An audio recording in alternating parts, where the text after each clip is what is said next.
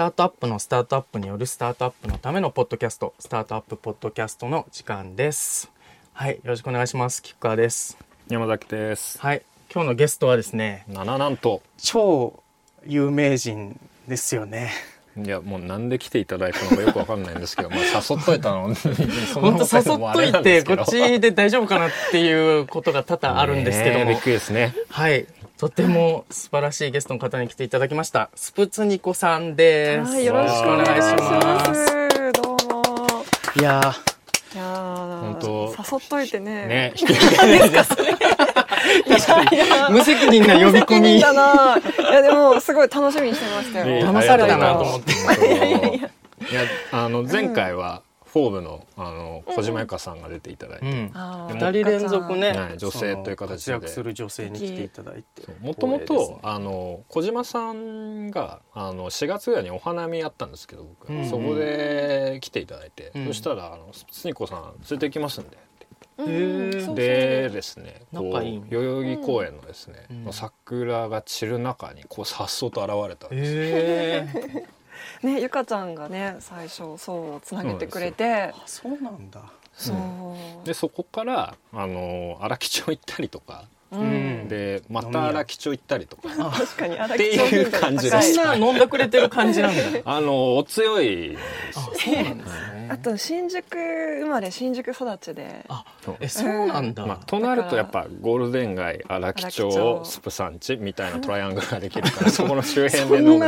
あもういきなりイメージ覆るね。へ えあじゃあ一応ですね最初に、えスプツニコさんを知らない方もいらっしゃるおうん。かもしれない、うん。まあいや、はい。ほとんどいないと思いますよ。いいと思いますけど、えっとちょっとプロフィールを紹介させてください。はいスプツニコさんは、えー、1985年生まれインペリアルカレッジ数学科および情報工学科を卒業後英国王立芸術学院 RCA デザインインタラクションズ専攻修士課程を修了と在学中よりテクノロジーによって変化していく人間の在り方や社会を反映させた映像インスタレーション作品を制作されていると。で、えっ、と、2013年よりマサチューセッツ工科大学 MIT のメディアラボ助教に就任し、デザインフィクショングループを率いた。2017年秋には東京大学 RCA デザインラボ特任准教授就任と。防具ジャパンウーマン・オブ・ザ・イヤーをいやー2013年ごめんなさい受賞2014年フォーブスジャパン未来を作る日本の女性10人選出などなどなどなど受賞多数著者にはみ出す力強著にネットで進化する人類などなど。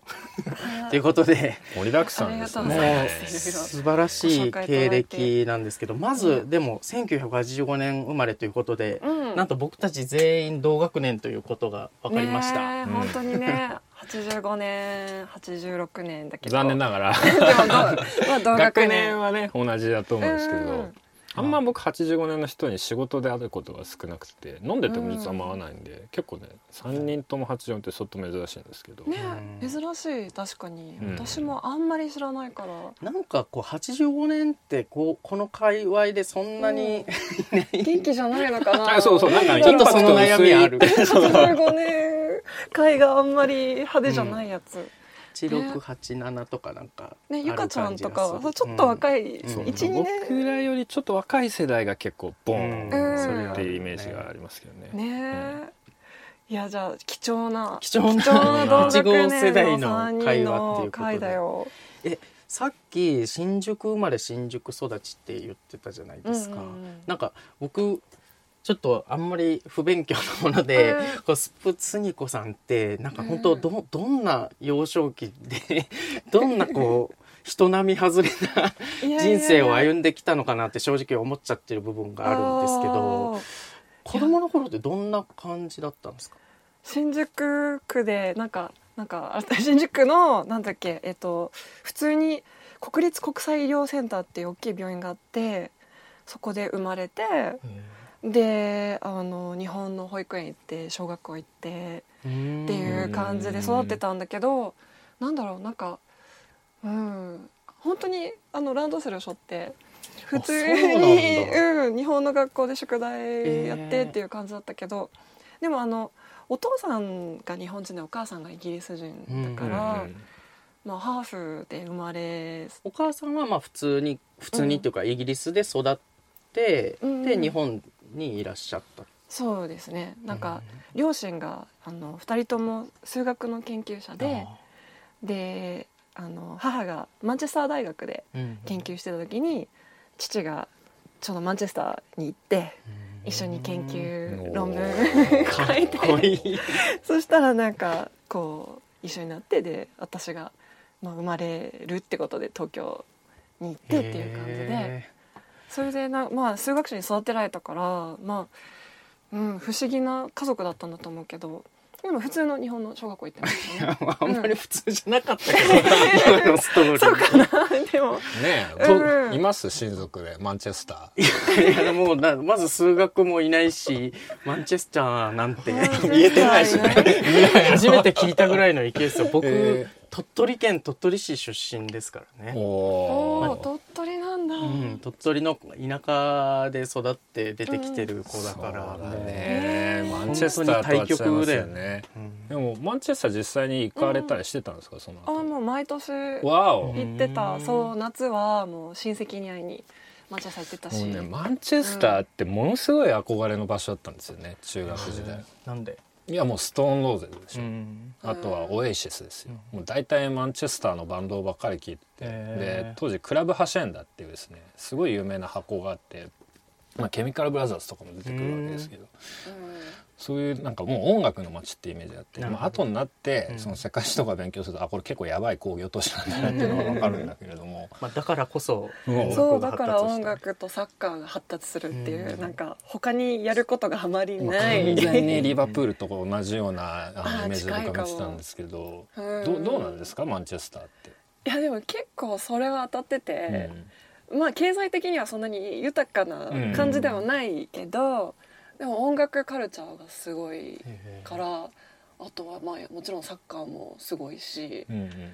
まあ、文化はすごいね発達してるかな。でもまあ毎年行ってただ私マンチェスターっていうよりマンチェスターから電車で1時間のさらに田舎が親戚のいたところだからど田舎なんかイギリスのど田舎ってもう本当に羊と牛しかいないっていうか もううん。もう草原の中にレンガ造りの家があって。えだからなんかそこにもう毎年行ってで私小学校5年生ぐらいの時になんか1年ぐらい住んでたりとかして。あそうなんだ、うん。へー。新宿と全然えらい違いというか。確かに そうそう。そそこはそこで対局をう、うん、体験して、新宿とそのねどいイギリスのど田舎を見ながら。うーん。そう。まあなんかそれで育ったかなでもまあそう最初からねちょっとまあ変わってるかもしれないですけど でもまあまあなんとなくちゃんと日本の小学校にはちゃんと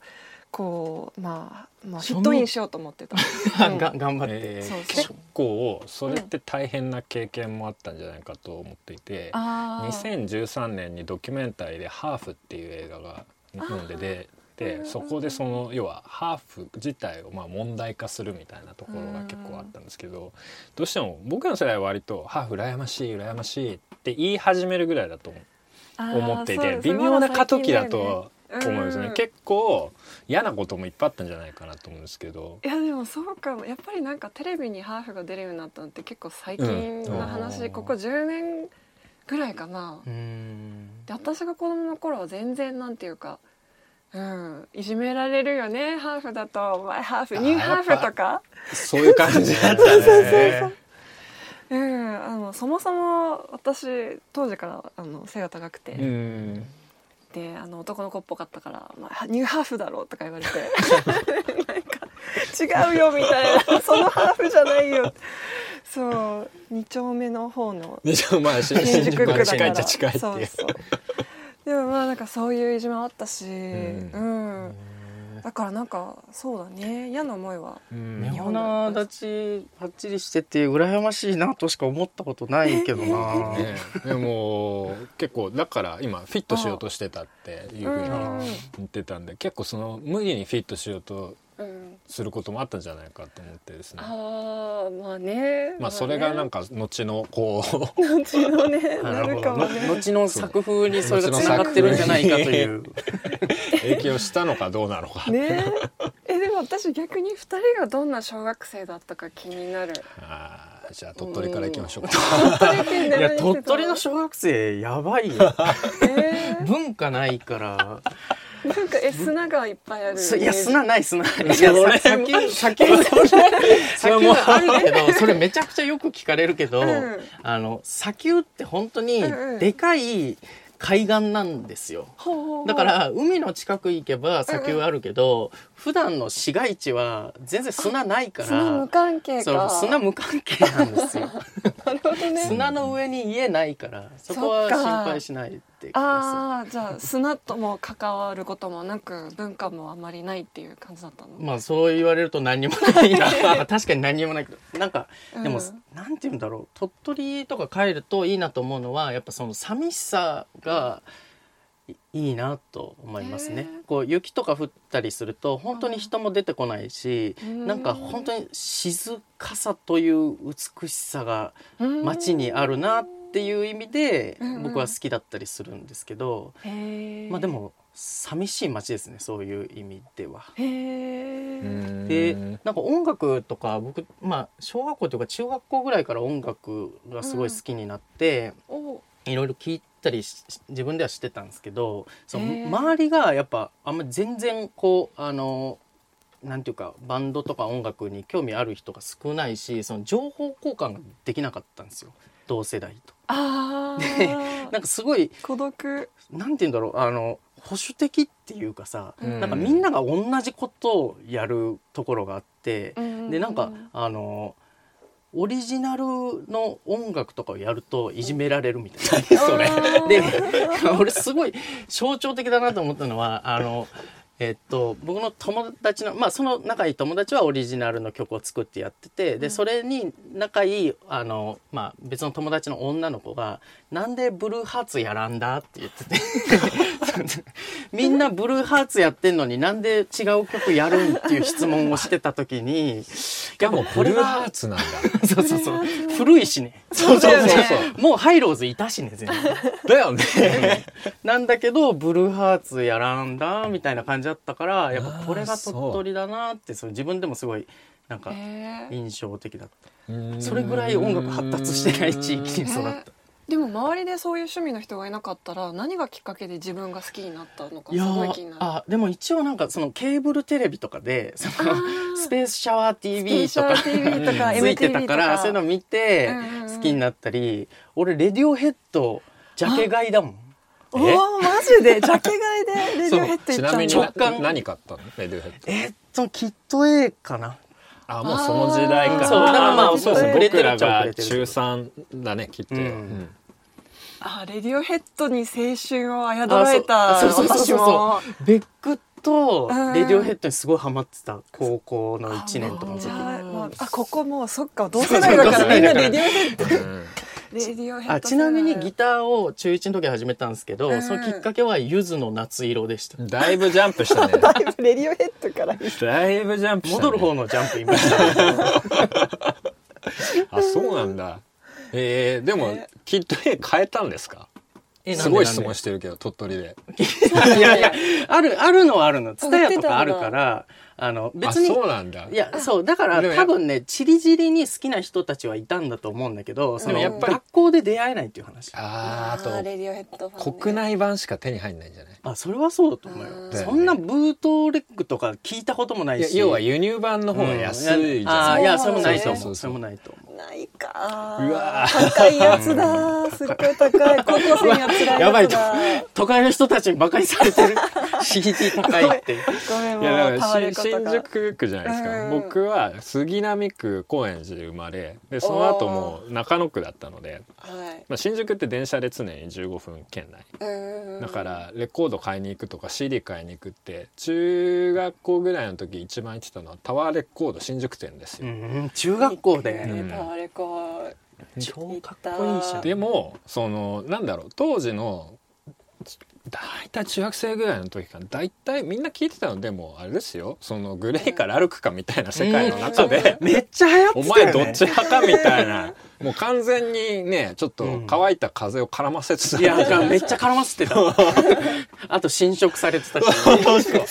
そういうのも普通に聞いてたんだけど僕の場合はちょっと英語を習っていて習ってる人がすごい若いイギリス人のお兄さんだったのね。うん。で彼が毎回必ずそのテープを作ってきてくれるわけですよ。でその中にさっき言ったのローズが入ったりとかそういうのアナログテープいやカセットテープカセットテーうんプ僕らの時代ってまだほら MD 出始めの時で、あれ持ってると、まあ、その中学校に MD ってあなあだ名のやつがいたんだけれどもそれぐらい なんか「お前何そんなもん見せびらかしてんだ」ぐらいのあそんな珍しかった。時代 時代だった。だからまだカセットだよ。いかにそのなんいいプレイリストを作っていくかみたいなところっていうかあったあったあった。ね。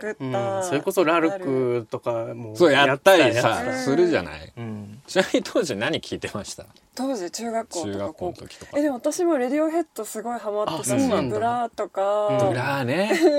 うんすごい聞いてた。ブラーの「ブラー」っていうアルバムですとか、ですとかって言っちゃったけど。あとは僕らが中3かなあの13っていうのが出るんですね、うん。で結構まだあのブラーがフルメンバーでやってた時だったし、それ懐かしいな。レディオヘッドはめちゃくちゃ聞きましたね。とかだね、なんか結構そういうあと高校時代になって結構「ディア夫婦」とかはいはいはいはい。ハマって私でもインターネットで「ラスト FM」かな、うん。その前ぐらいかな。なんかちょっとずつこう調べられるようになるうん。高校。あとなんか Napster とかさ、うんうんうん。ダウンロードができ始めてあでも早いなプスターあったな 確かに。だからそれちょっとああの実は中学校からインターナショナルスクール、うんうん。高校からアメリカンスクール行ってで若干ちょっとなんかインターネット系がちょっとみんな触り始める学校だったから、一生懸命こう聞くみたいになってた。ターナショナルスクールだとゆずは聞かないんじゃないか分かんないけど。やっぱ違う感じはするね。でもね僕インターネット来るのすごい遅かったんで音楽の情報源って普通にロッキンオン買ったりとかおクロスビート買ったりとか、うん。あとはバズとかっていうのが当時出てたんですけど、あとは本当にたまにその NME 置いてるところがあってでもあれは英語読むの大変なんですよね、中学生とかにとっては。でも本当雑誌メディアでしかなくって今みたいに調べめちゃくちゃアナログなんだよねそうそそこについて。だってなんか音楽をダウンロードするのがすごいダウンロードしたのなんて嫌だっ23年前が多分一番最初で 僕 iPod も抵抗してて CD ってのは1枚フルで最初の曲から最後まで聞き通せないんだったら聞くなっていう立場だったすので。ごいアナログ派なんだ。こんなテック 今はにいるのに経テック験ですけど。系にいるのにた音テックにいるのに。いやほんとそうあの正座して1枚ちゃんと聞こうみたいなことを言ってたけどさすがにもう無理だなと思って。でも最近それ寂しいなって思うのがなんかアルバムってね最初の曲から最後まで聴く流れをさそうちゃんとコンセプトできてるものはできてそう。るからでも最近結構バラバラで聴くようになっちゃって。いるいやもう全然アルバム新しく出たアルバムを通して聞いたってことがないわ俺最近。やばいね。えありますか？なかなかないよね。Spotify でさ新しいの出てるわと思って一曲聞くとかはあっても、うん。フルで正座して聞くことないよまあ、あともうそういう作りしてないよね、うん一曲ダウンロード型だから基本的にはそのモーターンが3分に1枚で収まって1曲ちょっと聴けたら一緒ぐらいの形でちゃんとアルバム通してそれこそねビートルズの「サージェント・ペッパーズ」みたいに1枚聴いてちゃんと分かるみたいなことやる人いないよねうんもう。無理だよね。しかもなんかプレイリストとかいっぱいあるしでどんどんどんどんさ検索して聴けちゃうからありがたみが薄れちゃって、うんこのアーティストのこの曲覚えなくちゃみたいな衝動がなくなっそう。ち全然覚えらんなくなってて。そのプレイリストに入れたりとかお気に入りしたりするから、後で見返してあこんなんあったなって思うけど全然こう名前とか覚えてない新しいアーティストそう。なのよね。うん。あとは新譜を楽しみにしてる人も減ったしね、うん。僕は。新譜っていう感覚自体がもう。そうなんですよね。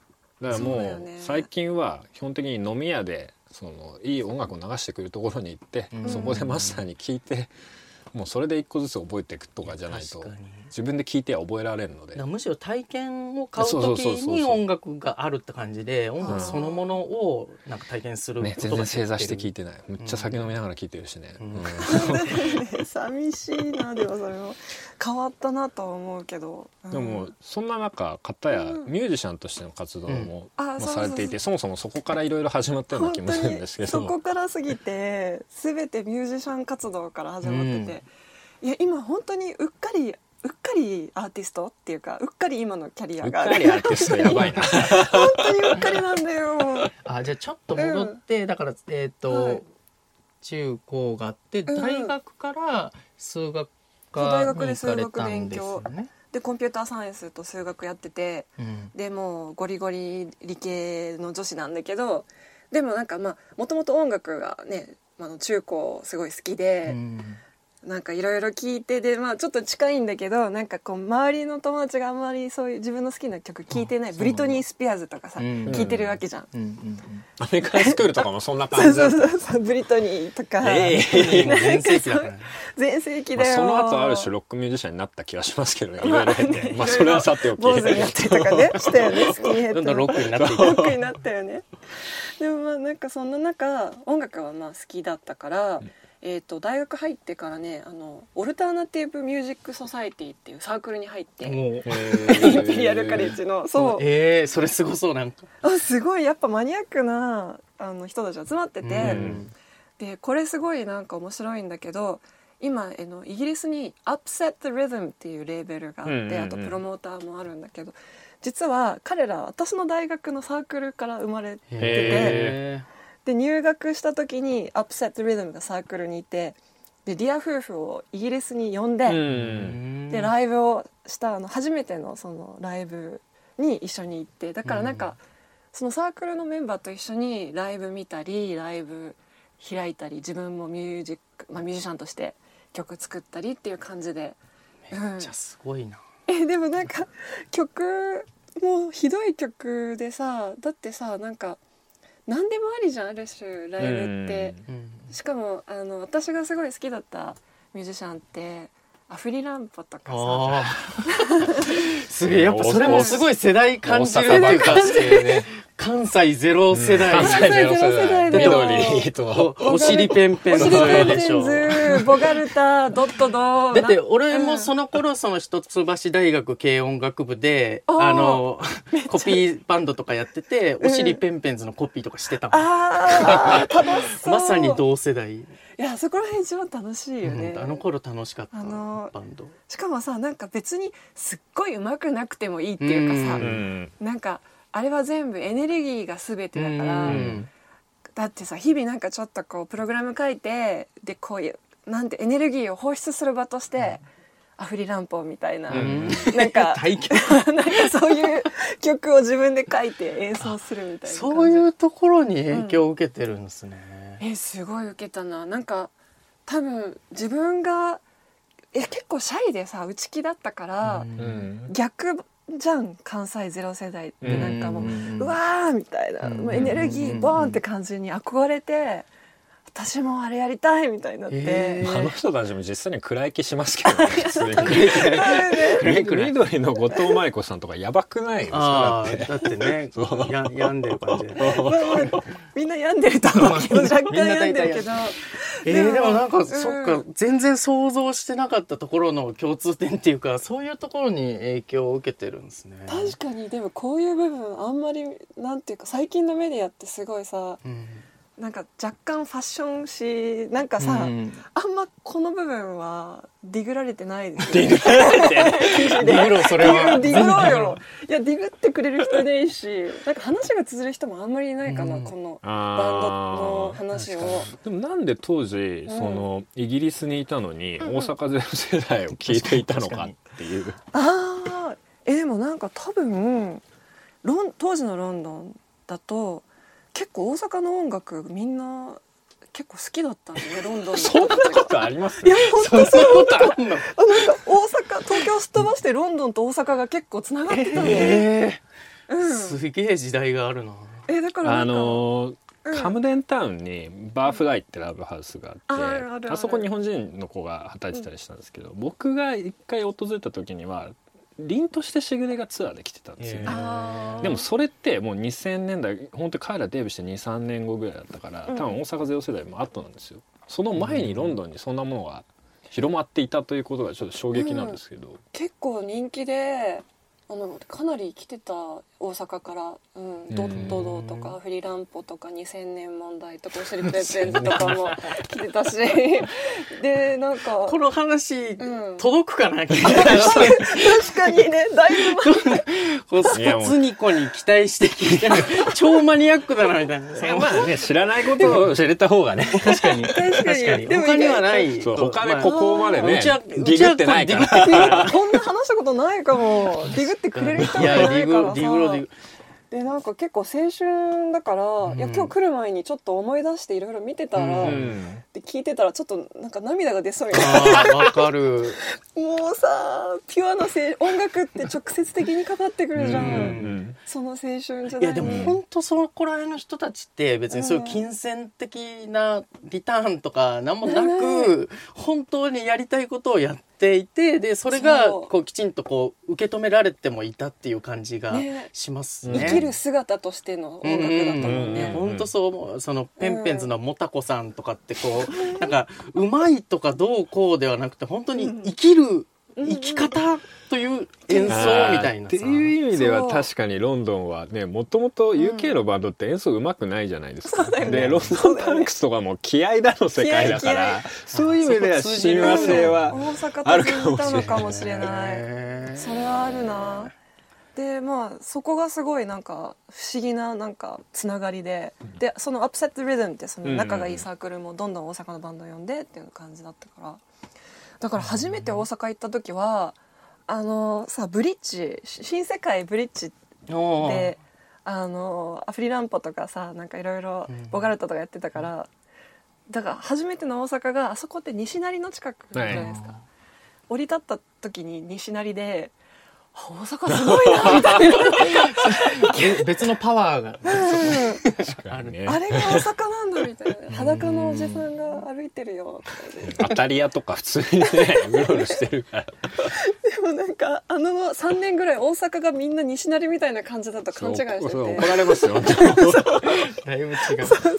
でもそういう意味では俺もその山本誠一さんボボアダムスとか、うんまあ、ロボとかやってた山本誠一さんのギターにもうずっと憧れてました。若き頃憧れたところで何をしたらいいかよく分かんなかったけどね、まあでもね実際にねバンドやってたわけだし、うん、あそうバンドやって書き鳴らしてたたあそうバンまあ僕はもうすごいアマチュアなバンドをやってました。えどんどんなえどんどんないやでもなんか普通なんですよね、結構普通の歌物ロックみたいなのをやってました、へー。ただとまあところどころでこうは、うん。弾けたいみたいな。ところどころで弾いてた。ところどころまあちょっとオルタナティブになったりはするけど、うん。基本的にすごい歌物やってた。うんでもエスプさんもなんか正直今日聞くまではそういうあんまり印象じゃないというか そんなオルタナティブな感じの音楽やってますか？えだってもうさ私「チャイルド・プロデューシング・マシーン」って曲書いた時はステージ上で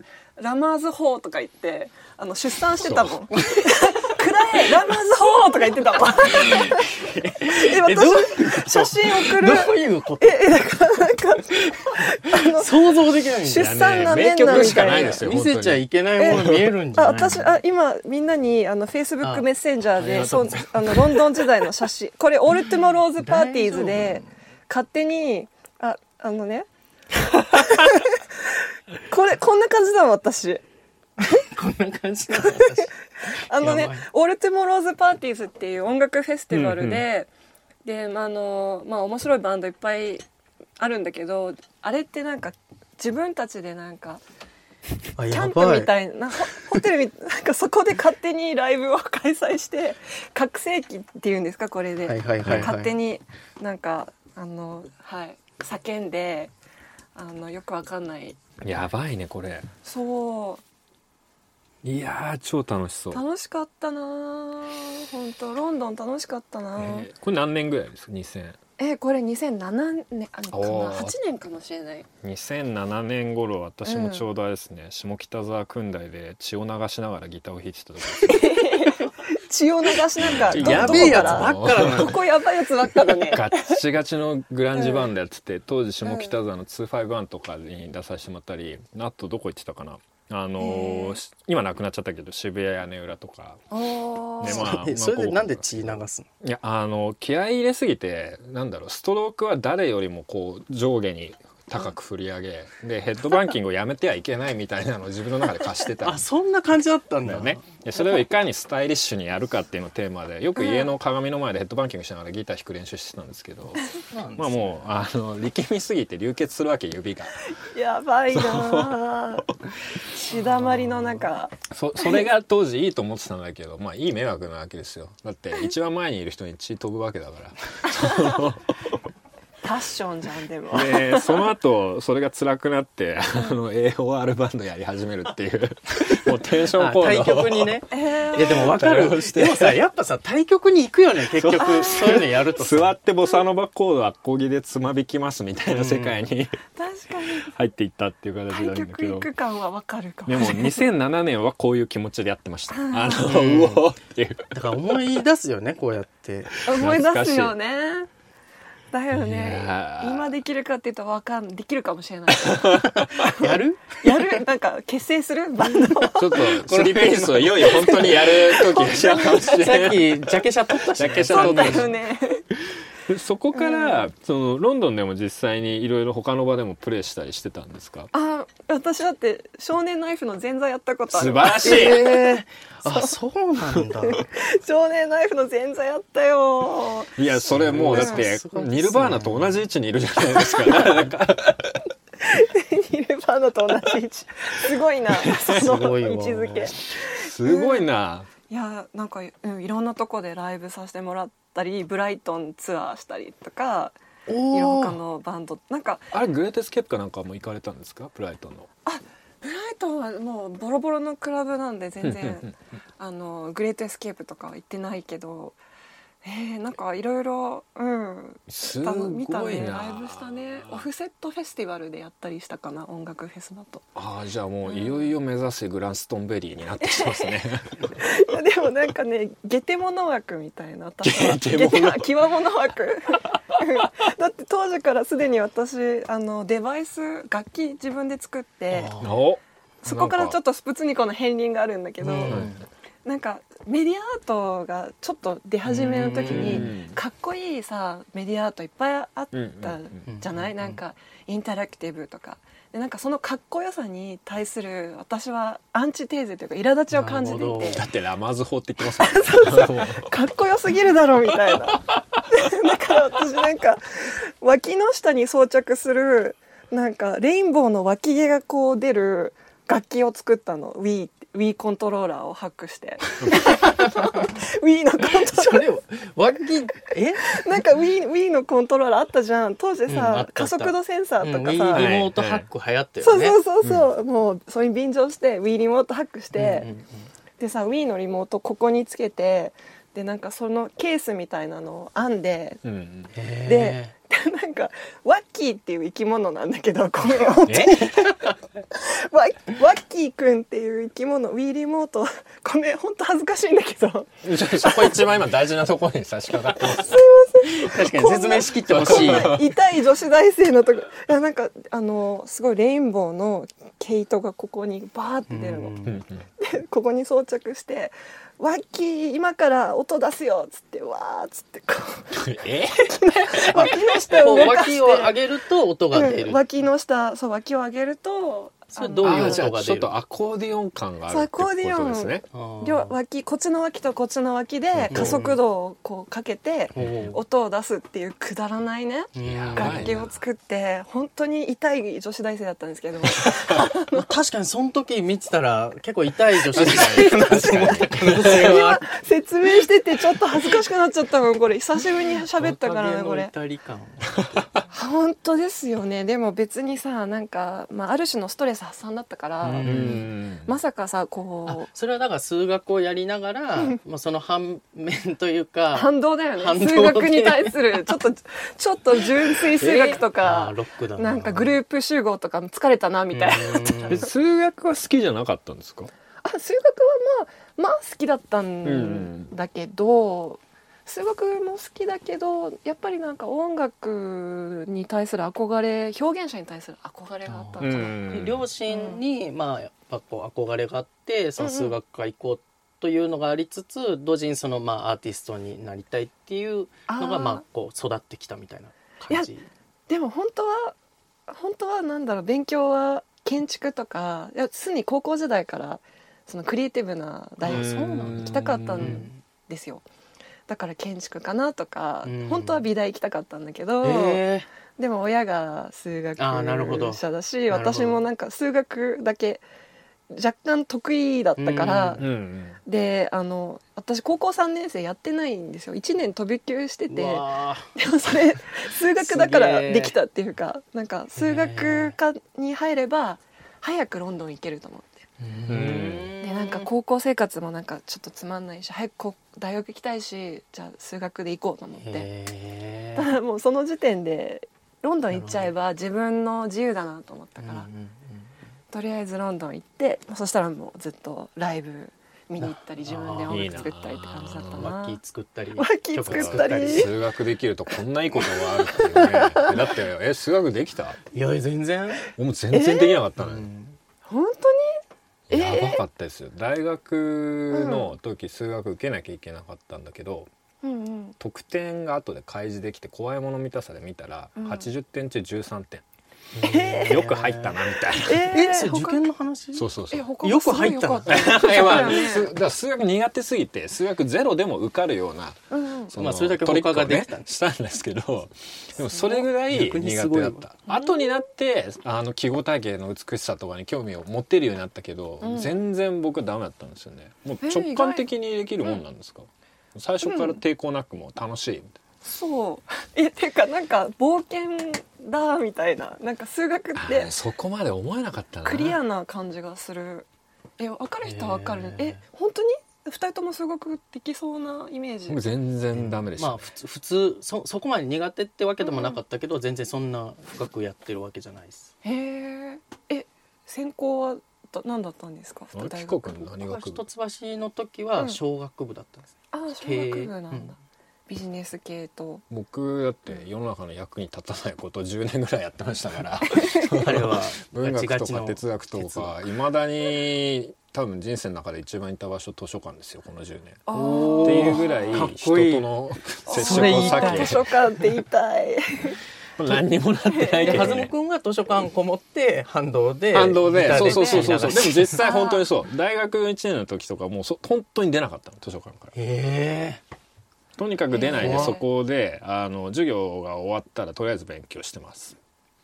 もうそんな感じだったんだけどさすがに来るよね。ね。発狂しそうになってでもともとギターは弾いていたのでよしこれでなんとかしよういうところから、まあ、ヘッドバンキングの練習って別のところに始まり実は今もまだ首筋が痛いんだけどその時はそれやりすぎたからで本当にそれぐらい首振ってたんですよ。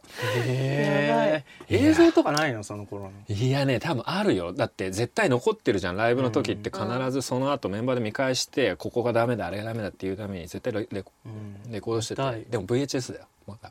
VHS 2000 年代後半にして VHS の世界ですよいやーでも反動で音楽行くんだねやっぱりねそういう。でもその後大学院にね、ねうん。実際にまあよりいわゆるまあアートの方に突き進んでいくと思うんですけど大学院うん。そこはもうなんか自分の中では学部まで数学やったらあとは好きなことやろうみたいな感じだったんですか？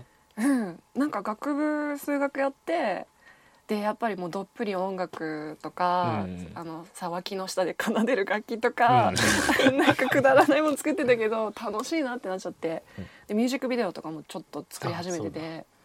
で人生1回しかないしで数学出るともうみんなゴールドマン・サックスとかさうん。金融系行ってて、でなんかちょっとまあで飛び級してた分大学卒業するの早かったから今なんでそんな早く卒業して早く就職しなきゃいけないんだろうと思っうて、ん。であの大学出て2年ぐらいプログラマーとして、えー頑張ってお金貯めてで大学院はあのアート系の勉強をしに行ったんだけど親はもう反対してたから自分で学費をえそうプログラミングで。いやもう親はもう真っ青だもんなんか。すその時ご両親はすでにその前から脇で奏でる楽器を作ってたとか、ラマーズ法を叫んでたとか知ってたんですか、もう知ってたし。あ知ってたんですね。チンコの歌とかもそう そうそう。そうその歌も知ってたんだ。確かにチンコの歌やるんかと思って RCA 行くって言われたらまあ確かに親でも悩む悩どこに行ってしまうんだわそれが突き詰まるんだなって思うもんね。大切な娘がそう。ロンドンに行ってチンコチンコ始めたステージ上でやばいぞと。うん、ラマーズ法とか行って うわーって感じになってたと思う。へ本当に心配させた。そっかすごいこう経歴的に華々しいっていうイメージが強いからやっぱそうやって苦労してこう自分で切り開いてるとは正直思ってなかったですね。くいや苦労っていうか本当に好きなことしてたっていうか何も考えてなかっただけなんだけど。うん、だからまあすごい自分のやりたいことってなんだみたいな。RC はやっぱそういうことをやるのに適してるんですか、あもうやっぱりすごい面白い人たちが集まってたから、うん。クレイジーだったから。でも私は美大卒じゃない数学から来ててうんうん。だからなんかもうすごい劣等生だったんですけど入まあ、学した最初はどうしたって大,、うん。大変だろうなって気がするけど、ね。うん。だってみんな美大のうんエリートみたいな子たちがうん。だってトップオブトップでしょ。ね。そこになんか滑り込んじゃったから、まあ、最初はどうしようと思ってたけどそこも押し切ってなんとか。でもなんか多分その自分が劣等生だったからそう大学院入ってあ追いつかないなって思ってどんなに頑張っても美大でグラフィックとか映像とかずっと作ってたー人たちに私は大学院って2年しかないからうん。絶対追いつかないと。ううんん。でもアイディアあるし作りたいものあるしどうしたらいいんだってなった時に、ツイッターとかフェイスブックに行って自分のアイディアを書き込んで,、うん。で一緒に作ってくれる人を募集したんですよね、うん。へだからなんかちょっとスタートアップっぽいかもしれないけど、うん。本当そうだと思う、ね一緒に作ろうよっていう。いやでもそれ今日言いたいなと思ってて、やっぱそのアントレプレナーシップみたいなものがスプツニコの作品にはあるんじゃないかなと思っててやっぱプロうん。プロジェクト型でやることを結構うん言ってるじゃないですか。でそれって完全にこう何かこううん。ミッションを設定して仲間を集めて、うん。まあ、成し遂げるっていうのは完全にスタートアップだよなといやでもすごい近い気うがん、します、資金調達して。同じだよね。結局な何を成したいかによって、うん。それがその、まあ、スタートアップっていう呼び方になるのか、うん。まあ、アートっていう呼び方になるのかとかあると思うけど、ね方法論的にはすごい近い。近いところが確かにある気がする、それは卒生からやったんですか、そう卒生から、うん、人集めて。それまではうん。じゃあそまあ言ったらそんなにこううん、注目されてなかったあいやなんかまあネットで Google の歌とかうんあのそういうワッキーさっきのワッキーの歌とか。ななんかいるぞってう。んなんか多分どでも非常にアングラな注目のされ方というあかーしかもよくあるのがさああいう時代になんか私のファンになってくれる人ってあここで言うと怒られるかもしれないけど若干なんかああいう時代の人って私がこう洗練された作品作り始めるとアンチになる人多いじゃないですか。うん。はいはいはい。お俺のスプコがみたいな。さそう。でしょうね。なんかそうそういうおじさんが多かったの。俺のスプコみたいな若かったからなるほどなさるほど。212歳の女の子ってそういうおじさんファンがつくんですよ。うん確かで上からでこうアドバイスしてくるの。なんか。うわ叩かれそう。でなんか後であるあるだなでもそれ。そうなんだよ。よくだからそれをよく見るんですよ図式をね。あの、うん。若い女の子が出てくる時にうん。上からおじさんがいっぱいアドバイスしてて。それはどうやったらうん。うまくかわせるのかを高額のためにこれを聞いてる皆さんに。どうやったら腕組んで後ろにいるおじさんをうまくあ私やっぱり見てて胸が痛いのが上からおじさんたちいるけど うわ炎上しそうだけど あの上からおじさんたちのためにその女の子たちがこう作品をつ作り続けちゃうと、なんか芯がなくなっちゃうっていうかまあ、ちょっと違ったベクタベクトルのアイドル業になっちゃうんじゃないかなと思っててなんか AKB とかとあんまり変わらないただちょっとサブカルアングラなだけで。うん。だからその子たちはいろいろ弱いかもしれないけどあんまりなんか彼らの意見は取り入れすぎない方がいいなって、ね。うわーなんか、うん。まあでもなんかうん。ロックバンドあるあるですけど、うん。ファーストとセカンドがみんな良かった。ってよく言いがちで、よね。結局その後進化していくっていうか彼らの中で円熟味が出てくるとやっぱ変わっていっちゃうからそれがなんか、あの時のファーストとセカンドが一番良かったんだよねみたいな。まうん。あそれこそレディオヘッド問題じゃないですけど、あね。いやもう Bends と OK Computer 最高で Kid A 以降わかんねえとか結構あると思うんですけど、うん。でもやっぱその時に寄せないでやりたいことやりきれるかどうかっていうのはうん結構大事ですよね。変わり続けられるかって結構重要だよあね。ねうん。うんあの時はあの時で貴重な作品をみんな残したんじゃないかなって、うん。私もあの時の作品はあれでいいと思うけど、あのままで居続けると今できないことってたくさんあるから、変わり続けるって本当大事ですよね。まあだいぶでもここら辺の今話したことは知らない人多いけど もっと知ってくれてもいいかもしれないので。いやでもこれは結構聞いた人にとってはポジティブになるんじゃないかなっていうか、うん僕はすごくスッキリさらになりました。いや嬉しいですね。いやでも、うんまあ結構あんまり知られてないかもね。チンコの歌とかは。いや逆にチンコの歌は知られてるかもあしれないけど。でもラマーズの歌。それは僕知らなかったそうだね。うん。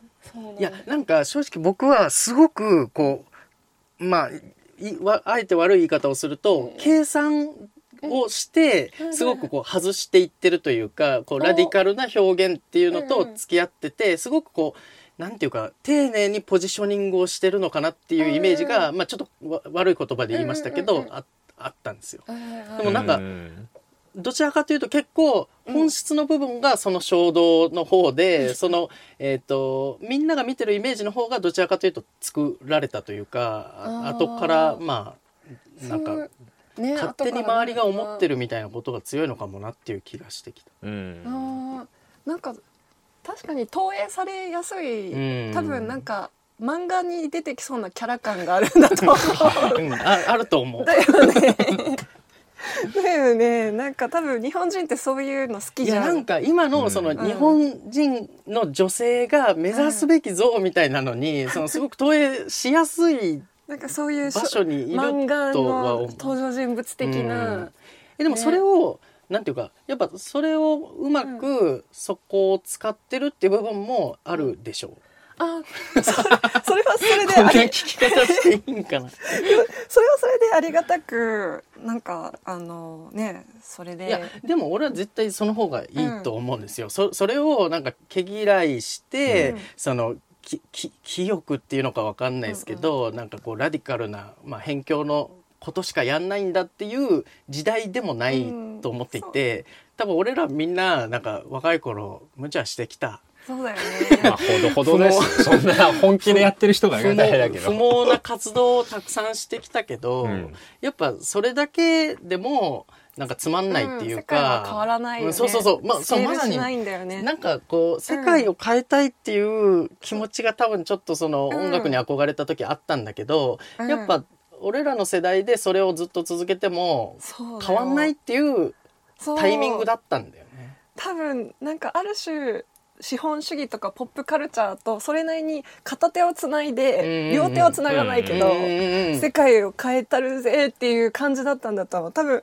すっごいアングラを見ちゃったから、うん。本当にアングラのままな人も見てきたから、うんうんうんうん。わかる。ね めっちゃわかる。いるよねいる。でしょすごい崇拝されてるけどさアングラ界の中で、うんでも世界変えたかったら片手資本主義と、うん。でもスタートアップって完全に資本主義と片手つないでますよね、二人ともだっていっぱいピッチでお金取ってきたりとかさ。彼はねいやもう金の権下ですよ。すごいもうだいぶか買って帰ってきた感。ヨーロッパから。ね 何何百万買ったんだっけ、ねどれぐらい買ったの？ピッチで。えっと5万ユーロ？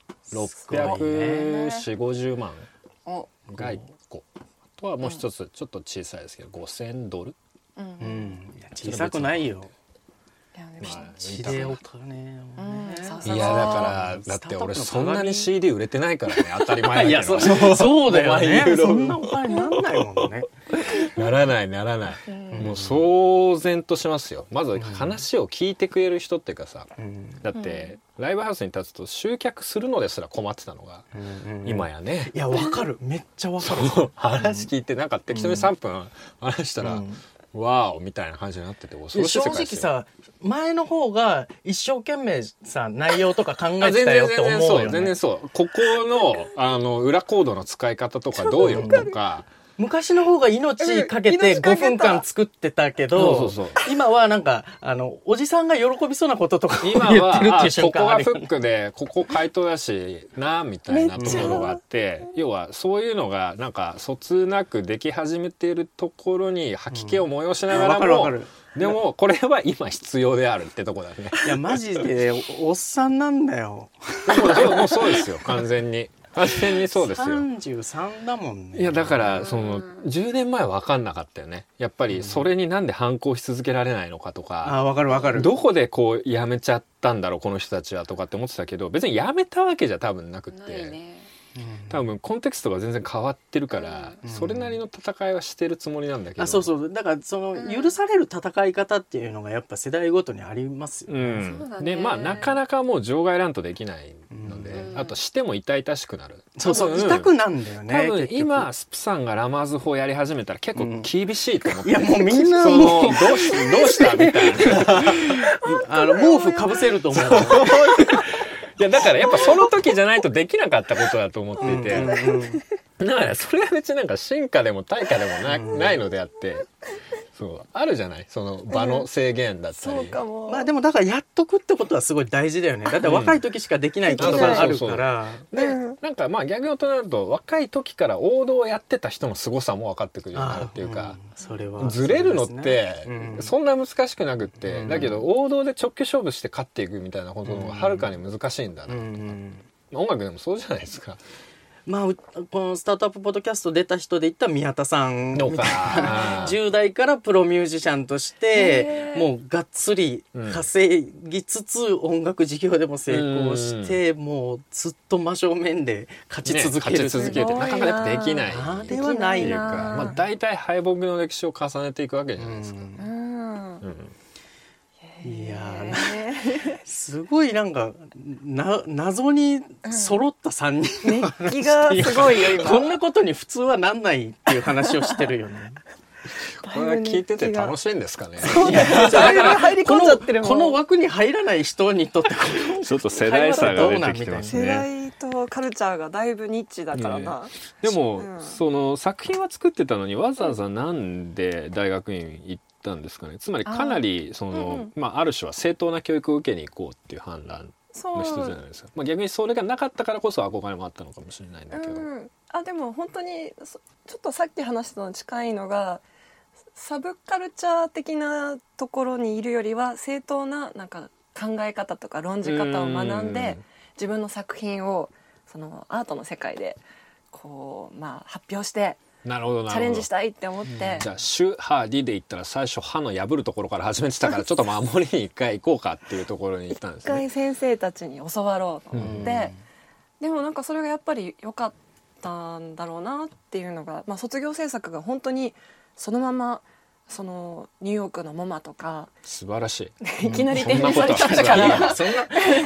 それはちょっとも,、うもうちょっとその間教えてもらいますよ。なんかすごすぎて多分一気にみんなついていけなくなる、卒生がいきなりモマって。いうねそれはどういう展開でそうなったんですか、あなんか卒生発表した時にその卒業制作展にモマのキュレーター見に来てて。えでややっぱり RCA ってさすが RCA そう卒展にみんな来るんだよね、であの東京都現代美術館のキュレーター長谷川優子さんもちょうど私の作品をネットで知ってだから東京都現代美術館とモマからいきなりメールがボンボンって入って展示しませんかっていうのじゃあがそれってもう本当にこう、うん。キャリアでというよりも本当にこう作品の実力でもう一気に決まったってこといきなり抜擢というすごいかなすすごいいやだってそ話れ音楽やってていきなり東芝 EMI とスピードスターからレコード出しませんかって。絶対ないじゃになですか。ないいよねそれって。100%ないね。っていうことですよ。すごいなうん、学校の外で展示したことなかったのにいきなり美術館だったから、うん。それはそれはビビるし、うん。でもやっぱりなんか「生理マシーン」っていう作品がその女性のキュレーターで2人とも、うんうん。だいぶそれが響いたみたいで、うんうん簡単にどういう作品か教えてもらってもいい？ああれはなんかその、まあ、男性が、まあ、女性の生理例えば、まあ、血が流れるとかお腹が痛いとかを体験するためのデバイスを作ってでその、まあ、映像音楽も書いてうん。でミュージックビデオを撮って写真も作って展示したら、うん。まあ、それがネットで本当にこうデバイ,、デバイスから作ったの？その。そうデバイスあの、まあ、電流アブトロニックみたいなのをハックしてあそれでちょっと痛みをこうん。う出して、うん。で後ろにタンク血液を入れるタンクをすごい単純なメカニズムだから、うんそんなに本当は生理中の女性ってもっと複雑な、ね、プロセスがあるんだけど、うんとりあえず痛みと、まあ、血液だけでもシミュレーションをしてあのデバイスにしてあの発表しようかなと思って作って。でもなんかまあそれが予想外のそのインターネット上でいきなり広がっちゃって生理マシンを作った変態がいるみたいな。それはなんでそれを作ろうと思ったんですか？要はあのどうしてもまあ協約不可能なところがねあるじゃないですかうんうんうん。男の人と女の人と。まさにその身体的なことって本当によくわかんないことが多い中でうん。それをまあ多少でもその理解してもらいたいから始まってるのかそれとは全然また違う動機づけがあって面白おかしくなのか？やっぱり理解っていうすごい重要だなと思ってて、うんそのまあ数学とコンピューター勉強してた時に学年100人ぐらいって当時女性が9人とかしかいなくて、うん。女の人少ないな。でもまあこう女性がもっとそうテクノロジーの世界にこう、まあ、増えるべきだよねみたいな話してた時にで女の人どんどん社会的に活躍してって時にまだなんかこう女の人の生理とかそういう現象が喋るのがタブーになってうん。て、でも相当大変だし、うん。相当メンタルも変わるしなのになんでこれが共有されてないんだろうこの感覚が、うんって思ってだからこれちょっとでも理解してくれたら男性側がもう少しこう世界が平和になるんじゃないかな的な、なんかなんだろうもう数女の人って何十年もやんなきゃいけないからもう数ヶ月でも体験しないよとか思ってうん。男の人が。うんうんそれがきっかけで作り始めたところはあるんですよね。うんうんからすごいシンプルなあの体験男子が体験できるようになったらどうなるのかなと思って、うんうん。でその作品作る時は私は、えー女性になりたい女装したい男の人の男装をしてて作品の中で、だから2回ぐらいジェンダーをなるほど。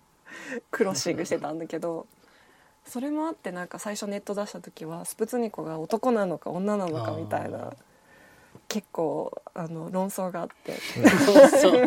そそれはあえて黙ってたの？その論争になってる時は。なんかだままあ女子だよってこう、まあ、ウェブサイト行けばわかるはずなんだけど、あ勝手に論争になっちゃってうん、る、勝手になったりとか。うんえでも結構日本でもたまに「え女性なんですか?」とか。あいまだいにあ最近はさすがになかなか「防具ウーマン・オブ・ザ・イヤー」取ってから「ウーマン・オブ・ザ・イヤー」だからうん、女性でしか取れないからでもその前はなんか「えへ男性だと思ってました」とかなんか言う人もいてなかなか面白かったんですけど。うん。それをなんか多分物で書いて発表してた人っていくらでもいると思うんですけどやっぱ実際体験できるようなものだとか、デバイスでやるっていうところに、まあ、いわゆるカッコ付きのそのアートのいいところもあるのかなとうん思っていて、うん結構そういう問題設定っていうのが作品で、うんまあなんだろう。アート・フォー・アートじゃなくてあくまで問題があってそれに対して、その作品を作っていくっていう、まあ、いわゆるスペキュラティブデザインみたいなことをやられていると思うんですけど、そうですね。それっていうのはやっぱりもともとうん。芸術のための芸術っていうよりはうん。うん問題設定の方を探るっていうところから常にスタートしたいっていうのが多かったんですか、ああやっぱり問いかけ大事だなと思ってて、うんうんなんか世界を変えたい願望がある人たちってやっぱり何かしら社会のシステムとかあり方になんかチャレンジしたい感じがあるんじゃないかなと思っててなんだ芸術のための芸術。例えばリビングルームをきれいに飾るための絵とかさうんうん。スカルプチャーとかって単に現状を維持するようなアートに思えるっていうかさ、うん。富裕層のたしなみみたいな、うん。うん。なんか私は単にそういうお金持ちの人のリビングに飾るようなアートなんかを作りたくなくて、まあ、人の考え方とかこう、まあ、社会システムとかにこうチャレンジするような問いかけするようなものを作りたいっていう気持ちはずっとあったかなってその、うん。でもミュージシャン時代からだからうん。書いてた曲も だってラマーズ法 だし「チンコの歌」って言ってなんかチンコのタブ一をテーマがあるんですね、そこには。いやどうだ そうジェジェンダーというか。そうかもしれないですけど、なんか最初、そうそのあんまり社会的な問いから発生してない気がしてて。だってその叫びたかったわけですよ。叫びたかったね。でもやっぱり個人の叫びたいが、その問題設定に移っていくところってすごく面白最いと初はチン思っていて。コってとにかく叫びたい。それは分かんない。それは分かんないけど、もちろん多分そこ、叫んでいくことによって問題化してったところもあると思うんだけど、ね。作ってることとか発散すること自体が楽しいから、そこ、その問題設定するまでの間のギャップって結構あると思っていて、うん。スタートアップでも僕らとかそうなんだけど、技術 oriented で始まっちゃったりすると、なかなか課題設定がないから、うん。どうやって使うかよく分かんないっていうところで、スケールするまでに課題見つけなきゃいけないから、時間かかっちゃうするじゃない。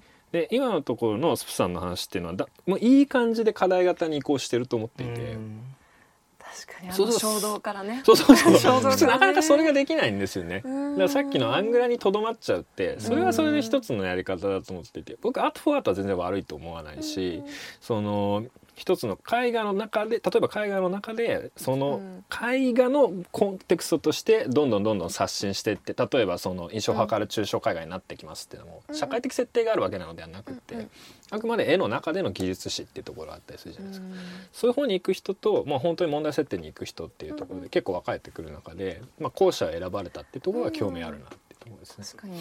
まあ後者ですね。でもそれって多分私が技術屋さんじゃない技術屋っていうかその絵画から来たとかさ彫刻から来たっていうよりはすごいプロデューサー的に作ってるからこそかもしれないなって、まあ、スタートアップ的にうん。課題チーム作ろうみたいになってるとこうんうんろなのかな。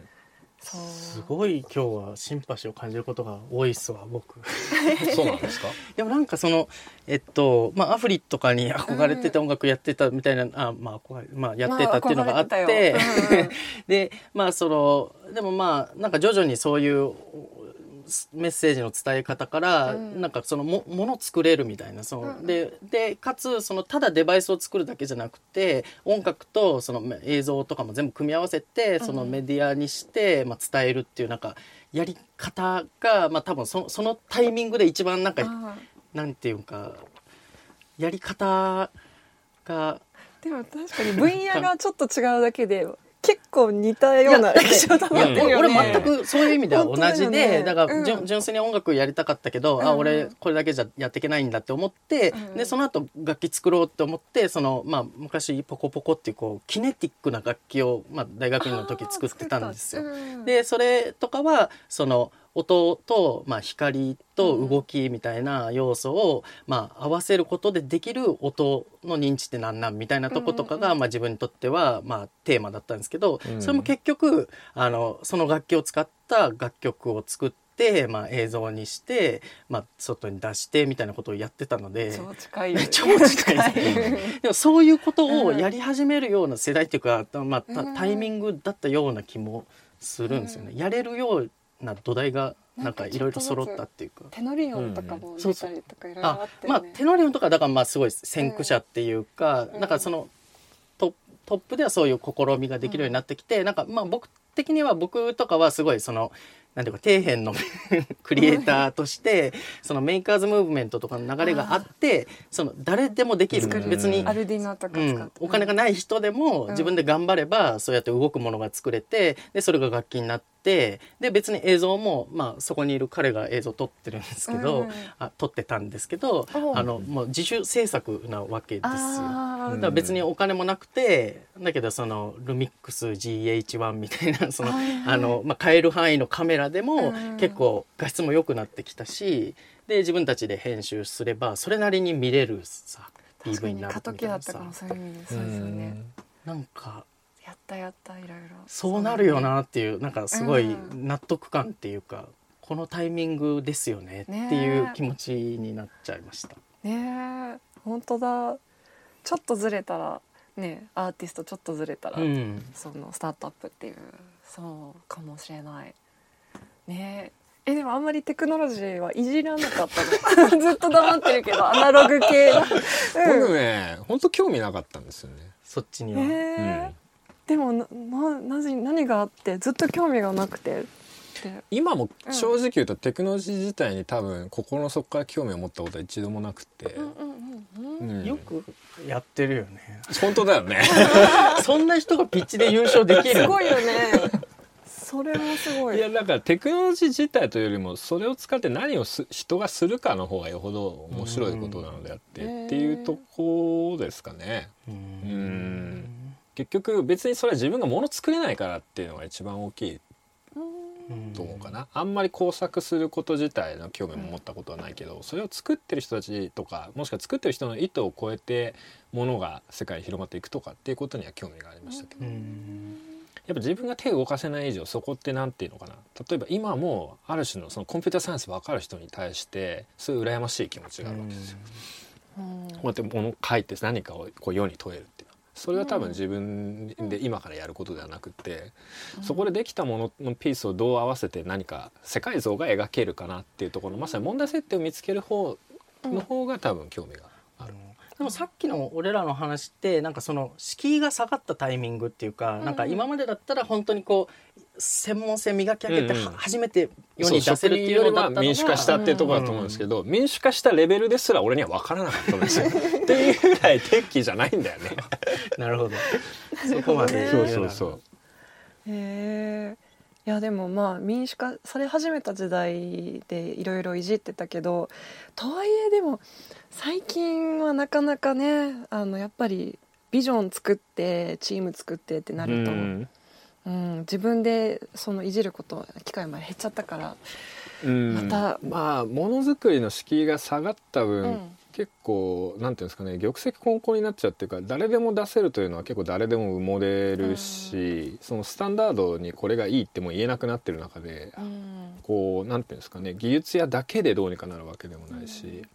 ってなった時にやっぱりその問題設定ができててここに対して解決しに行くための何かですっていうことはすごくな刺さると思って、うんスプさんのやってるとこってまさにそこが一個尖ってるなと思うんですけど。でも要は技術だけでもご利用しってなかなか厳しいと思うんですよね。これやったらどんな楽しいことになるんだっけっていう未来感も含めた物語の方を描いてあげないとなかなか納得しないっていうか、うんまあ、特にもう僕みたいな頭固いやつはいや技術すごいって言われてもよくわかんないしなって。だからピッチで勝つコツは唯一一つあるんですけどテクノロジーの話は10秒で終わらせる絶対しない。それ絶対しない。自分の可愛い子供の話みんなして終わっちゃうんで。なるほど。これは結構いろんな人に言いますね、ううん。ん、そこにみんな興味あるわけじゃなくて一番最初に言わなきゃいけないのってやっぱりプロブレムがあってソリューションがありますってい。うのがあっうんてそれだとこのテクノロジーで解けますせっていうのが大事でうん。これこんなすごい AI ですって言っても知らないほんまかいなねみたいな話で終わっちゃうんで。ほとんどの人はね確かに、うん、うん。知らないというかだから逆にテクノロジー屋じゃないからこそどう物語を作るかの方はやっぱり気にしますうね。ん。なるほオタクになりすぎない方がいいっていうのは確かに感じるテクノロジーでも、オタクになりすぎちゃうと大好きすぎてテクノロジーの話をしすぎちゃうんだよね絶対可愛いとそうなっちゃうっていう。ううん。んなんか MIT メディアラボとかうんうん。東大とかで、まあ、教えられてると思うんですけど、ん。やっぱそうそういう視点うんうん。を教えてる感じなの、あでも私も学生にプレゼン教えるときに、やっぱりなんか学生たちは自分の作ったプロジェクトのディテールを話しちゃいたいんだよね。うん。どうやって頑張って開発したかって、うん。どこがすごいかっていう視点になるよ。そう。でも聞いてる人は別にディテールはそんなに気にしてなく興味ないんてですよね。そう。ん。じゃあそれがなんかもう少し上のレイヤーでどう人の考え方変えるのとかどうライフスタイル変えるのっていう上のレイヤーで話さないとダメだよってなんか、うん。そういうどれぐらい頑張ったか発表会じゃないからみたいなさ、うんっていうアドバイスはしたことあるなって、うん、うん、いや本当大事ですね、うん。だいたいそこで3分使い切っちゃうとかも本当に結構ねあるんだけど、そうん。まあ本当に世界観形成できてるかどうかでうん。指し方も違うし、僕らだと対お客さん相手に話したりすることがあるのでお客さん技術のことどうでもよかったりするんで、うん。まあ、聴衆にそれを寄って後作ってっていうのとはまたちょっと違うとは思うんですけど、まあ、問題設定ちゃんとできるかっていうのはね。うん。そうなんだよね。いやだから、はい、学生たちにもそういうの話してますね。うん、ここらでうん。なんかいくつか、うん。あの聞いてる人から質問が来てるのでか？はい。あのお聞きしたいなと思うんですけど、えー自分の中で一番得意なツールは何ですか？かっこ文房具機器言語ソフト何でもっていう。ツール？なんかでもちょっと面白い視点だなと思って、うんうん。なんかスプーツニコにとっての武器というかうん道具、な何を使ってやってんだろうっていう気になる。何なんだろう。えー、そう考えると不思議だなツール。えー、でも今はでもやっぱりコミュニケーションが一番のツールになってるといえばうん。なんだやっぱり人人と話したりとか研究者の研究見たりとか、うん。あ今は本当にコミュニケーションす屋さんみたいになってる感じはあるから ツールっていうとコミュニケーションコミュニケーション。屋さん Facebook メッセンジャー。LINE メールコミュニケーション屋さん。ツー。ルでも人見知りだったところからなぜそれができるようになったの？人見知りだったのにね。なんでだろうね。なんかでもうんそっか。ななんか作りたいものがあったから必死にこういろんな研究者にこうメールして電話して会いに行って、多分ねあのコミュニケーション人見知りだったけどなんかあの苦手なコミュニケーションがその飲み屋さんとかでなんかたくさん同窓会とかで集まる時のさああこの唐揚げ唐揚げ1個残ってるウケるみたいななんかそういうのそれが相当なんでなんかかすごい嫌なのそれ。唐揚げ誰か食えよみたいな。ーうん。わーみたいなのが苦手でなんかどうしよう笑えないみたいな。あるかな。でもなんかそういうまあまあでも分かえるこのトマト面白くないみたいな。そいつやばい でしょそういう話あるって、うん。うん。でも確かにまあなんか意味のない同調圧力うんみたいなのはね。なんかそういう感じののが苦手で、うん。でもなんかその蚕の匂いのセンサーをハッキングすると蚕はなんかあのメスを勘違いしてこっちにに引き寄せられるようになりますみたいな話題は、お超面白いみたいになるんだけど、なんかこのトマトとかこの唐揚げとかはちょっと嫌で なんかいや話の面白い人はいるんですけど私なりに人見知りにならない研究者とか面白いなと思うしうん。なんかこんなこと言うとすごいなんか先民意識みたいに思われるかもしれないけどなんかそういうマニアックな話できる人は好きなんですよ。だからうん。それであのめ連絡して会いにどそそのコミュニケーションは苦にならないってそのコミことですね。マニアックな話は好きなんですけど、うん。なんかすごい、うん、あのその場でこう楽しくやるうん。盛り上げるのはあんまり得意じゃない、うんうん多分この場で話してもそういうの好きじゃない人しかいまない、あそうでしょうね。なるほど。そうだコミュニケねーションをしようと。他はえっ、と、普段はどんな生活をされてるんですか？何時に起きて何時に就寝されているんですそれはかっていうかなりプライベートな質問。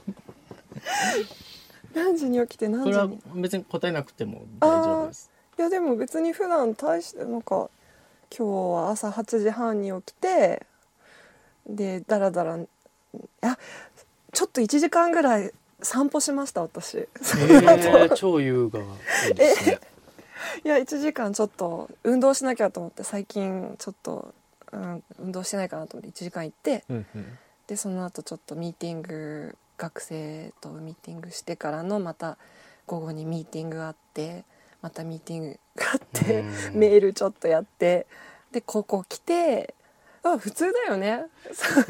ね。まあミーティング多いなっていう気がするけど、うんうんうん。やっぱコミュニケーションが仕コミュニケー事なんですねション打ち合わせしてうんでメールいっぱい書いてって感じかな。でもなるほど。対して普段どんな生活して どんな風に思われてるんだろうね。うん。いやでも多分だからもう本当に想像がつかないっていうことなんだと思う、この質問ナのマーズ人法のはポーズの練習をしてるとか。えー、なるほど、はい。えっとじゃあ日本と海外の大学では何が違いますか？あ日本と海外の大学は一番大きな違いはあのアメリカの大学って大学の先生研究者たちってその研究をやるために雇われてるんですけど日本の大学ってなんかすごいその広報とかなんか自転車置き場どこにするとかうん。なんかアメリカの大学だったら絶対に教授たちがやらない雑用雑務的なこともうん。日本の大学の先生たちがやっててでなんか本それがもったいない。うんあのーしかも持つ駒の数が圧倒的に多いんで研究できないんですよね。そうアメリカの大学だと結構あの大学院生が学部生のジュニアの授業とか持ったりするんだけどそういうバイトとか普通にあって、うんあれでやりますよって。で逆にだ自分のいた大学だと教養課程も教えるし専門も教えるし大学院も教えるしみたいな形でそんなこと普通やらないので、確かにね。普通関係ないもんね。一方生徒としてのうん。あの見た時の違いってどうでした、まあ、授業のシステムなんていうのは学校によっても違うと思いますし、うん。まあ、イギリスとアメリカでも違うと思うんですけど。ああ生徒として見た時、あやっぱりなんだろうななんかじゃあ美大で言えばロイヤル・カレッジ・オブ・アートとあとまあ日本の美大を見てると RCA って絵がうまいから入るっていうよりはアイディアが面白いから入るっていう、ね、芸大なんかはもう絵のうまさそういう試験はないんですか？絵を描く試験は。RCA はあ全然なくて。あじゃあ実技ないんですじか実技ゼロで私はアイディアを A45 枚に書いて受かったわお それどんなアイそれデアを？誰かが書いたらどうなの そのコピーしたらどうなのいやいやいやでもアイディアはアイディアな例えばなんか DJ スペックスクラッチっていうのを作ってなんかそのヒップホップカルチャーに憧れがあるんだけどオタクすぎて馴染みないから、うん。なんか前メメガネ型のメガネをこうこうやって動かすとめっちゃスクラッチできるっていう。なんかこうあそれそれも楽器になってるってことなんだへそれえ YouTube にアップしあて「こんな感じです」って言って私がこうメガネをこうああでもそういうデモもやってあでももうやあのあリンクそれはをわかるわねそれただの A4 とは全然違いますねでもなんか本当そういうくだらないアイディアだったんだけどこの子ちょっと頭おかしいみたいになって、うん確かに。まあおかしいとはなラマーズ法よりだいぶマイルドになったなって気がします。確かに。安心はできる。メガネスクラッチ。そうメガネスクラッチとかやってたなまあだからまあアイディア重視なのがイギリスだな、うん。うんコンセプト重視っていうのを思ったし、うん、MIT と東大でもそういうなんか違いって感じるんですか、MIT と東大はうーん。いやでも東大生すごい最近インターナショナルになってきてるし、うん。まあでもやっぱ大きな違いは国際性がもったい、うん。もっと東大もね世界中から学生が来たらもっと楽しくなりそう。ででも、変わりつつあるなっていうのは感じてて、うん。うん。スタートアップもねどんどんやっていこうとしてる感じがあるしあねえねえねえ。東大羨ましいなと思う、あ一橋とか逆にその経営うん学科とかでも全然そのスタートアップ的機運なかったりするから、あへー。えまあそうかね。うんそうなんだ。あでも東大確かにスタートアップ系のね建物まであるし、うん。そうだようん。ね集まりがあるから。確かに。そういうスタートアップに関わったりすることはあるんですか、ああ意外とあんまりなくて、全然なしで。あそうなんだ。今うん。無理やり無理やり関わってもらってる。あー。エンパスに？先発になんかいろいろ超無理やり関わっえて アドバイザーみたいな。まああとは案件っていうかちょっと実はそういうのもお話をへこうご紹介いただいたりっていうところで。へえうん。じゃあいずれなんかこういうのがで一緒にできましたっていうのが早くやるようになったらいいなと思うんですけね、いど、ろいろちょっと相談させていただいたら。えぜひぜひですよ。でもなんかファッションテック的なことも結構やられてるイメージあるし、うん。うんそうなんかうちともなんか接点あーぜひぜひお願いしますよ。相談してほしい。私もなん公か開で営業を聞かされるってどういう気持ち、えでもなんか私も興味ある世界だから。でも絶対親和性は高いと思うんですよね。でもなんか今日話してたら NNF とねそうそう。絶対合うような気さんのやってもしてることは。ねもうあのプレゼン力と資金調達力はアアートの世界で。最お強ー。最強レベル、いきなりアートの世界の。うん。ぜひ。CFO 兼 CTO として。そうそうね CTO いいよね。いるじゃん。いけるちょっとやってみ怒らたいれるこれやってみたいえでもねちょっとやってみたいけどなんか私ずっとアートやってる時にうっかりベンチャーをやりたいっていう話をしてたことがあって、うんなんねかアート作品がうっかりベンチャーになってあなんかうん十億円ぐらい入らないから。それがう。ちなんだけど。1億円か。でもそれはあるかもな、でも、うん僕全そういうふうになんだろう。アートの領域にいた人だと人いた人たちとスタートアップの人たちがどんどん交流できるといいなとは思っていて、うん。やっぱりその発想の仕方がどうしてもそのどんどんビジネスに寄ってきちゃうとなかなか硬くなってくるっていうところを開いてあげるのも大事だし発想硬くないつもりでもどうしても鉄筋すぎちゃったりするんでじゃあそこを課題のところから話してあげるとかってすごい大事だと思うんで。うん。やっぱなんかどんどんいろんなスタートアップとこねうね。あのガンガンやっていただけると非常に面白いんじゃないかなというか、まあ、まずは我々をちょっとこう遊んでいただいて。でも確かにでもここの二人はスタートアップ界の中でも異質ですよね、かなりそうですね。せ正当じゃない正当んじゃないかなスタートアップの人ってどんな人？例えば。結固有名詞出さなくていいですけど。結構マッチョ感あるよスタートアッうん。プアメリカも日本も。うんなんかなんか絶対成ら功したるみたいな。なんか男だぜみたいな。女と遊ぶぜ 金持ちになって イエーイみたいな。ごめん。ごごめん。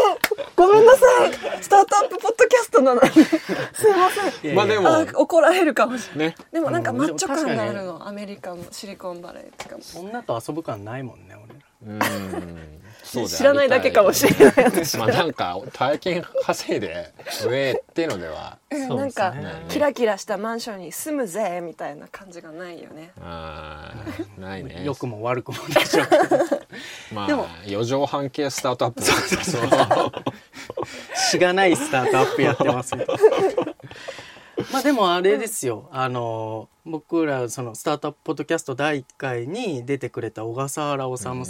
ははそこはまあスープさんともうん。なんかメルカリ R4D っていう組織でまあリサーチとかやってますけど、うん。まさに最近彼はその京都造形美術大うん。っていう美大の中でそのアントレしプレ アントレプレナーシップを はい教えるみたいなことをやり始めてるじゃないですか。あやってますね。だからまさにそういうアート的なところとそのスタートアップっていうのがまあこう混ざってくるような動きってうん。ね感じですよね。楽しみですよね、うん。そういうの。を、うでもなんかだから今日の話もそうだけどやっぱそういうなんかアートとかやりたいようなこうなんていうかうん。やりたいっていう気持ちのやつらがまあスタートアップやんじゃないのみたいなそういう時代ですよね。世界を変えあでもそれあるかも。なんか世界を変えたいなとかなんかいろいろこう考えてアートを作ってる中でイーロン・マスクとかがさバーンとこういうプランがありますって発表すると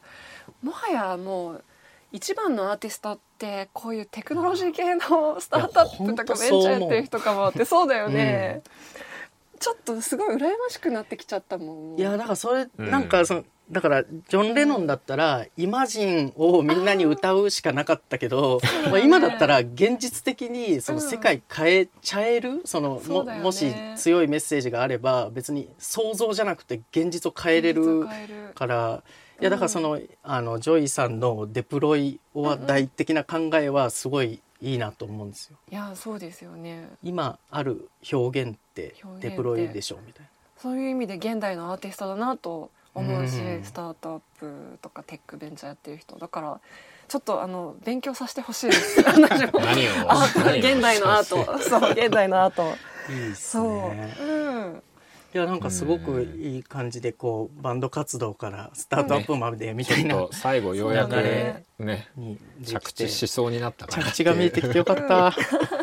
じゃあ最後の質問、翻訳のお祓い行きましたか？ハイテクな人たちもお参りとか行きますか？86年生まれ京都市在住 OL よりって書いてあります。あーえだってそうだよね。彼女も多分翻訳だよね今年。だから聞いたんだよね多分ね。ど。あのはい。私翻訳のお祓い行きました。あ え。ー役年とか結構信じちゃうあやっぱそそこは信じるんですね。なんだろう。信じるっていうかその好きな神社があってでそれ多分テクノロジー系の人みんな好きなんじゃないかなと思うけど神田明神うんうん。みんなね。ここの近くですねそう近くにある神田明神は IT 情報安全祈願っていうのうんありますね。お守りを出してて、うんあと IT 情報のあの、ね、ご祈祷とかだっけ？なんかしてくれるよね。へー。あお祓いみたいなのを。だからまあハイテクだからこそだからこそ。神田明神に行って ちょっと今年もよろしくお願いしますって、なるほど、うん、言ってるかな、うん、でもなんかそういうのすごい大事っていうかちょっとなんかテック合理的すぎてもよくないというかうん。何かそういう曖昧なものはすごい大切にしたいですけどね、うん。なんかちょっと、うん。まあ、ツールとしてのテクノロジーであってね、うんそのポンポンの人間が別にその理路整然としてるわけではないから、ね。なんかそういう文化はすごい楽しみながらやってるけど。うん。うん、そういうことですな、うんですよね。え 今の最後の質問ですか？あれ？ダメ。ねじゃあ行った方がいいってことかな、あの OL さん。あうん。おお祓い行った方がいいですよ。お祓い今年翻訳ですもんね。お祓いって。はい。